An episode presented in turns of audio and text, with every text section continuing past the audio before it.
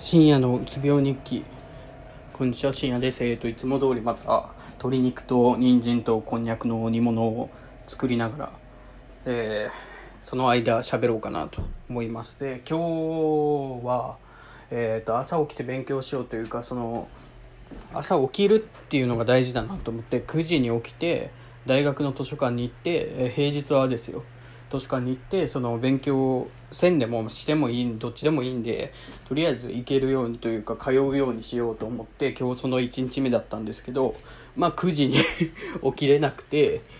10時ぐらいに起きてでも起きたんであまあ行くかと思ってそのいろいろ準備してシャワー浴びて準備して行ったらで勉強しようと思ったら筆箱忘れとったんですよ。で最悪やなと思って最悪のなんていうかなもう帰ろうと思って。何もペンとか何もなかったんで、まあ、そこで買うっていう手もあったんですけど面倒くさかったんでそれもなんかもったいない気がしたんでそのまんま帰ってきました。で帰ってきて家で、まあ、数学をやってたら頭湧いてきてもうもうマジでその物を投げるとか久しぶりにやったなと思ってその3回ぐらいやってあこれはいかん。今日はちょっとおかしいわと思ってそのそっからまあそのなんかな違う教科に変えて、まあ、とりあえず落ち着きを取り戻したんですけど、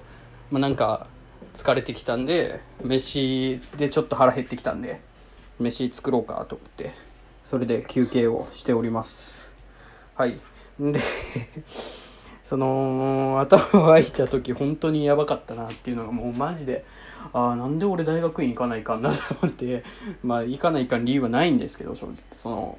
まあその逃げの一手として使おうとしてるんですけどそのそれはそれでいいとしてあじゃあこれ受からんけんやめようかとかってとかでもやらないかんしなと思って受からんかったらそのその次何するんだって話になってくるんで今から就活するにしては遅いしかといっても働けることはないし今からすぐには働けんだろうから無理だろうしなと思って今の状況だと働けないんで1週間週5なんか多分無理なんでって考えると